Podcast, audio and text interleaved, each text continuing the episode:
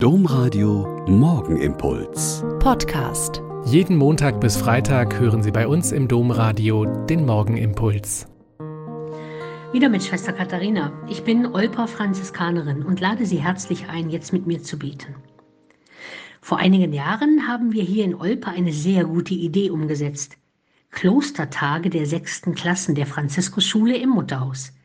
Jeden Tag kommt eine andere sechste Klasse für vier Stunden ins Mutterhaus zum Morgengebet, einer spannenden Führung durch das große Haus, sich ein Taukreuz aus Ton gestalten und Aluminium-Teelichthüllen vom Wachs befreien, damit der wertvolle Rohstoff wieder verwendet werden kann.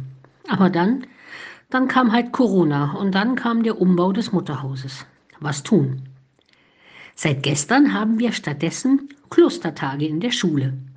Eine Handvoll Schwestern kommen in die Schule und der Ablauf und der Inhalt des Vormittags ist derselbe. Da wir aber keine Führungen machen können, haben drei Oberstufenschüler mit zwei SechstklässlerInnen einen Film gedreht. Sie sind oft ins Mutterhaus gegangen, haben sich alles angeschaut, viel gelesen und ausprobiert und dann alles selber gemacht. Vergangene Woche habe ich den Film erstmals gesehen und bin total entzückt. Die beiden Kleinen haben das in einer Lockerheit und Selbstverständlichkeit gemacht, wie ich es mir kaum hätte vorstellen können. Und die Zusammenstellung der Bilder, die Wege, das, was ihnen wichtig erschien, war ganz anders, als ich es gemacht hätte. Einfach wunderbar.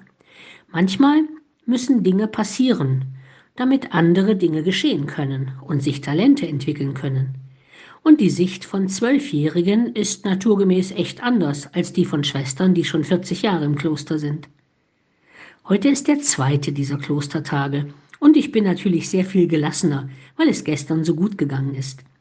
Vielleicht erleben Sie das ja auch mal zwischendurch. Da kommen einem viele Sachen dazwischen, da werden Pläne durcheinandergewirbelt und man muss ganz neu schauen. Unsere ältere Generation hatte dafür so treffende Bezeichnungen. Sie nannten es, es war Gottes Wille oder es war göttliche Vorsehung.